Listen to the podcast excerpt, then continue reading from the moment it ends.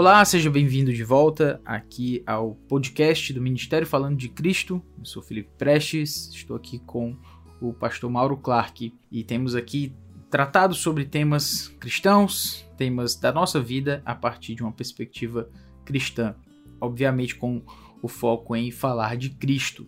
E nós temos falado, na verdade, sobre o amor. Você deve saber que a Bíblia fala, o Senhor Jesus Cristo nos manda amar os inimigos. E hoje eu vou fazer uma pergunta assim para o pastor Mauro sobre essa questão. Então, já quero lembrar que nos nossos últimos episódios temos falado sobre o amor como essa, essa virtude, essa característica aí do fruto do espírito. E seguindo adiante aqui, vou já exatamente para minha pergunta, já deixando também as minhas boas-vindas aí ao pastor Mauro. E a pergunta é a seguinte: se a Bíblia diz que eu devo amar o meu inimigo, isso significa que devo gostar de quem me faz mal? Talvez algumas pessoas, o pastor Mauro deve falar sobre isso também, mas talvez alguém pense, né? Ah, eu não tenho inimigo e tudo. Mas na Bíblia, o que a gente pode entender é que o inimigo é, são aquelas pessoas que nos fazem mal de alguma forma. Então, talvez você não ache que tem um inimigo, mas Provavelmente, certamente alguém já quis lhe fazer mal nesta vida. Então, a questão é: isso significa eu tenho que amar meu inimigo? Será que eu devo gostar de quem me faz mal? Então, essa é a pergunta aí que eu direciono ao pastor Mauro.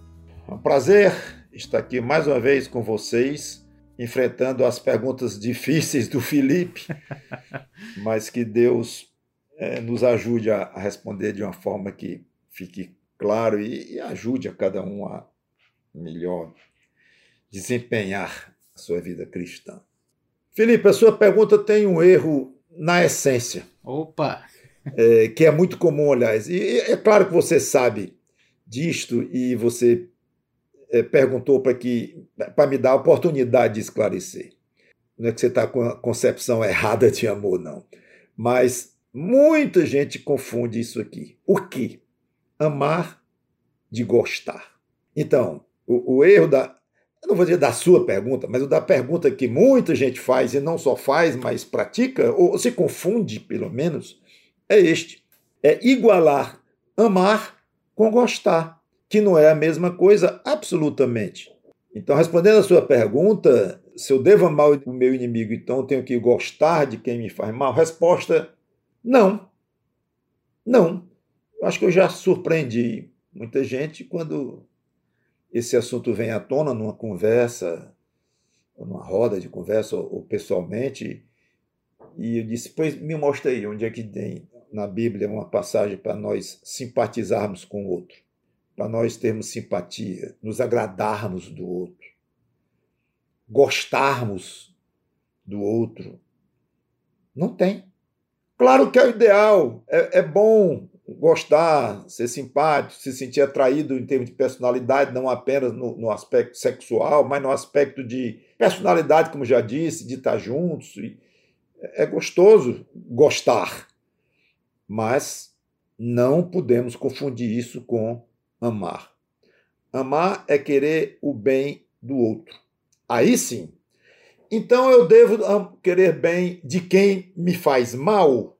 Relatando a pergunta, Aí sim, a resposta é um grande positivo. Deve amar quem lhe faz mal. Deve querer o bem de quem lhe faz mal. É, mas no podcast passado o senhor disse que não era suficiente só querer o bem. Era importante fazer o bem, se possível, a pessoa. Está valendo para o inimigo? Outro sim. Claro, se o amar inclui o fazer o bem, além de querer, então sim, fazer o bem. É, já fica um pouco mais complicado, né, pastor? É pastor, não, eu digo assim, não é Senhor Deus, porque foi Ele que mandou e eu enfrento a mesma dificuldade de fazer o bem para alguém que não quer o meu bem. E sabe o que é bem complicado nessa história? Também falei no outro podcast que às vezes o que é o bem à luz das escrituras parece ser o mal, como eu dei o exemplo de, do castigo físico, Felipe deu o exemplo de alguém é, chamar outro para conversar e confrontar o outro em amor, mas de uma maneira até difícil e dura. Então, se eu fizer isso com um inimigo, ou seja, fazer algo que aparentemente não é bem, é até ruim para o outro, aí vão dizer é que eu sou vingativo, que não tenho nada de cristão, que estou fazendo o contrário. Ainda, ainda somos, ficamos expostos a sermos criticados, porque o bem que nós estamos fazendo pelo amor não é visto como bem. Parece ser uma vingança, parece ser um, um maltrato coisa assim. E não é. Então, às vezes, fica duplamente difícil amar o inimigo. Primeiro, porque fazer o bem a alguém que não, não nos quer bem é algo que não é fácil, não. Você sabe que não é fácil. Eu sei que não é fácil. Mas temos que fazer. Tudo bem.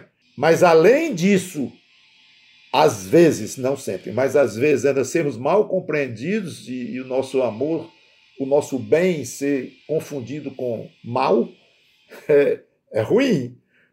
Ruim, digo, é difícil, mas é aí que nós mostramos a fidelidade ao nosso Deus. É para amar o inimigo? É. Amar é querer o bem? É. O bem de acordo com Deus? É. Pois lá vou eu. Por difícil que seja, mal compreendido que eu seja, eu vou fazer isso. Então, procura tirar o aspecto do simpatizar, porque não dá para simpatizar com o inimigo. Como é que você vai simpatizar com alguém que quer lhe, lhe colocar o pé para dar uma rasteira sempre que possível? E falando mal de você nas costas, e lhe prejudicando mesmo, como um inimigo faz. Como é que eu vou gostar de alguém assim, simpatizar, tá numa boa? Não, não tem nem condições de, de, de muitas vezes, né, de, do mínimo contato, de conversar e de se relacionar. Não tem, às vezes não tem, fica muito complicado mesmo, quando o outro é muito hostil. Mas, podendo fazer o bem a esta pessoa, faça. Bem no sentido bíblico. Perfeito, pastor. Eu estava, enquanto o senhor estava falando, estava pensando aqui, nós temos vivido tempos em que a tal da polarização, sei que tem tem havido um clichê em relação a isso, mas também é fato. Hoje as pessoas acabam se colocando politicamente em polos mesmo. Um pensa de uma forma, outro pensa de outra. E antigamente, não sei se é a minha forma de, de considerar sobre isso, mas parece que hoje as coisas estão muito mais acirradas. Todo mundo fala sobre qualquer qualquer coisa acaba tomando um ar político e nesse sentido, muitos veem o outro, o que pensa diferente, o que vota diferente, o que considera diferente, também quase como um inimigo, né? E pode até ser que o outro esteja pensando de forma equivocada, que tenha pensamentos políticos que você não concorde, que sejam até danosos de repente, mas o que eu quero trazer mais aqui é, é mais para essa característica prática, porque eu lembro de, na época das eleições, as pessoas dizendo que os, o Natal da família tinha sido problematizado por conta da política, ninguém mais queria falar com, com ninguém no, no Natal, ou alguma coisa assim, briga entre as pessoas, entre as famílias por conta de questões políticas, por exemplo, quase como se o outro pensando politicamente diferente de você se torna também um inimigo, né? Então, acaba que se a gente puder entender que temos que amar o outro, Uh, seja ele pensando de forma diferente de mim ou até fazendo mal diretamente, né? Precisa ser considerado dessa forma, né? Eu tenho que fazer o desejar fazer o bem e fazer o bem efetivamente, né? Nesse sentido. É isso mesmo, Felipe. Muito bem colocado, inclusive porque com essa politização e essa polarização, talvez melhor dizendo, parece que afloram mais inimigos ao nosso redor, mesmo que não sejam de fato inimigos, mas acabam se tornando parecidos com porque falam de uma maneira agressiva com a gente, não concordam com o pensamento, acho que você está agredindo porque não gosta do político que ele gosta e tal.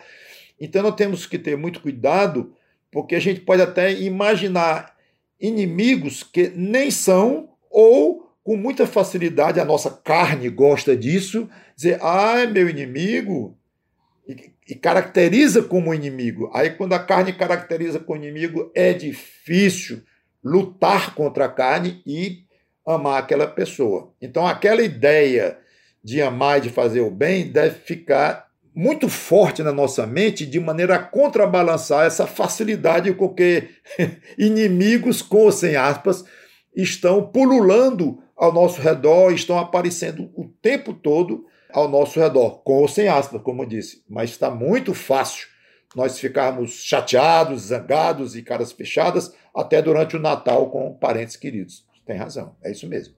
É isso mesmo, pastor. Especialmente nesse espectro político em que muitos acham que tem inimigos onde na verdade nem deveriam ver.